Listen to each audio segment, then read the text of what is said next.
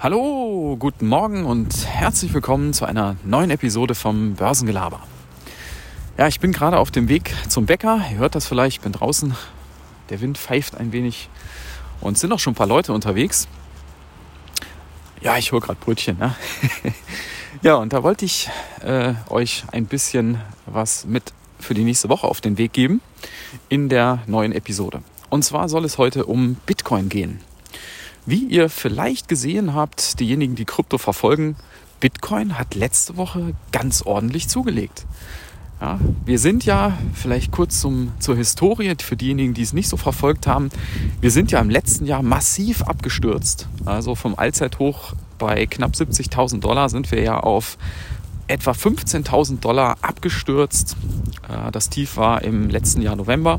Seitdem pendeln wir da unten so ein bisschen rum, 16.000, 17.000. Und letzte Woche ging es auf einmal wieder nach vorne. Da gab es auf einmal mehrere Sprünge, einen richtig großen von 10% am Tag.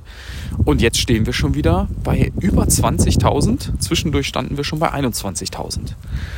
Und jetzt fragt man sich ja, was ist da los? Äh, lebt das Ding doch noch? ja, und äh, die Frage können wir schon mal mit Ja beantworten. Es gibt ihn noch und es gibt auch noch Leute, die Bitcoin kaufen. Und letzte Woche war es wohl so, aufgrund des geringen Handelsvolumens derzeit kamen da doch ein paar größere Orders rein. Das hat dazu geführt, dass der Kurs anzog. Und das wiederum hat dazu geführt, dass einige Leute, die short waren auf Bitcoin, die also auf weiter fallende Kurse spekuliert haben, dass die auf einmal in Bedrängnis kamen, dass ihre Positionen, die sie da hatten, äh, deutlich ins Minus gerutscht sind. Und dann hat ein sogenannter Short Squeeze eingesetzt. Das heißt, die mussten dann ihre Positionen oder haben ihre Positionen verkauft, um nicht noch mehr Verlust zu machen.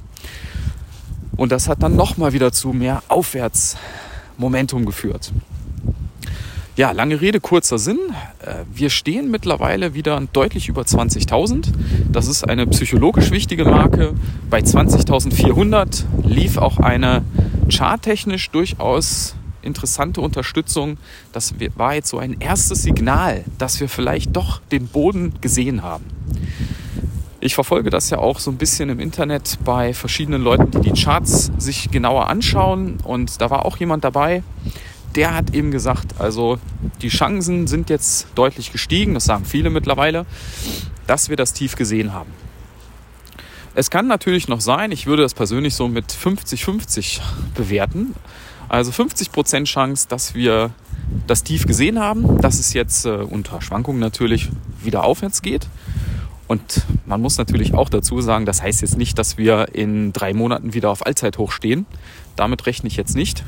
Aber dass es so langsam wieder nach oben krabbelt. Und 50% Chance, dass es nochmal ein neues Tief macht. Ähm, die meisten rechnen damit so in dem Bereich von 13.000, 14.000 vielleicht. Ja, warten wir es mal ab. Auf jeden Fall kommt wieder etwas Bewegung in den Markt. Wenn ihr euch andere Coins anschaut, die sind noch viel deutlicher nach oben geschossen. Also ein Solana, der hat sich von seinem Tief mittlerweile schon verdreifacht etwa, ja. Also da ist äh, wieder richtig Musik an manchen Stellen drin. Ja, ansonsten gibt es bezüglich Bitcoin auch noch eine weitere Neuigkeit. Diejenigen, die mir auf Hive folgen, haben das schon gelesen.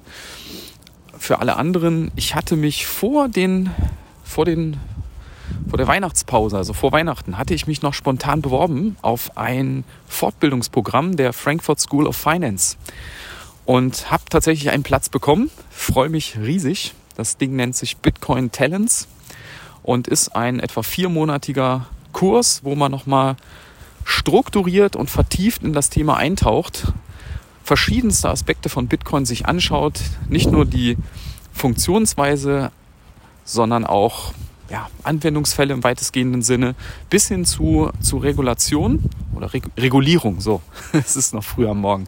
Regulierung. Das heißt, als was wird denn Bitcoin weltweit eigentlich angesehen? Welche Länder haben dort schon entsprechende Gesetze oder Regelungen? Und äh, wie muss man sich das vorstellen? Und es geht natürlich auch um Networking. Ja, also da sind Leute, ich habe jetzt schon mal in den Slack-Kanal reingeschaut, da sind Leute von überall her, also lange nicht nur aus Deutschland, da sind Leute aus, aus ähm, Indien, aus, äh, ach, ich weiß gar nicht mehr, also waren einige Länder. Läuft auch komplett auf Englisch. Und ähm, ja, da gibt's halt alle zwei Wochen gibt's immer einen Videocall. Da wird sich ausgetauscht über einen gewissen Themenbereich. Da gibt's dann auch mal Vorträge von Leuten, die von externen da dazukommen.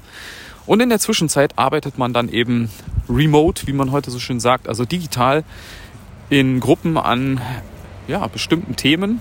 Das läuft dann über Online-Plattformen wie zum Beispiel Slack, wenn ihr das kennt. Und äh, ja, da bin ich mal sehr, sehr gespannt. Wen das interessiert, ich werde natürlich im Podcast auch mal zwischendurch berichten. Wer da aber ein bisschen näher dran sein möchte, folgt mir gerne auf Twitter, denn da werde ich ein bisschen mehr und ein bisschen öfter auch mal berichten über diese Dinge. Und äh, dann könnt ihr da ein wenig dran teilhaben. Ja, so, und jetzt werde ich mal langsam die Brötchen besorgen. In diesem Sinne wünsche ich euch einen guten Start in die neue Woche und bis dann. Ciao.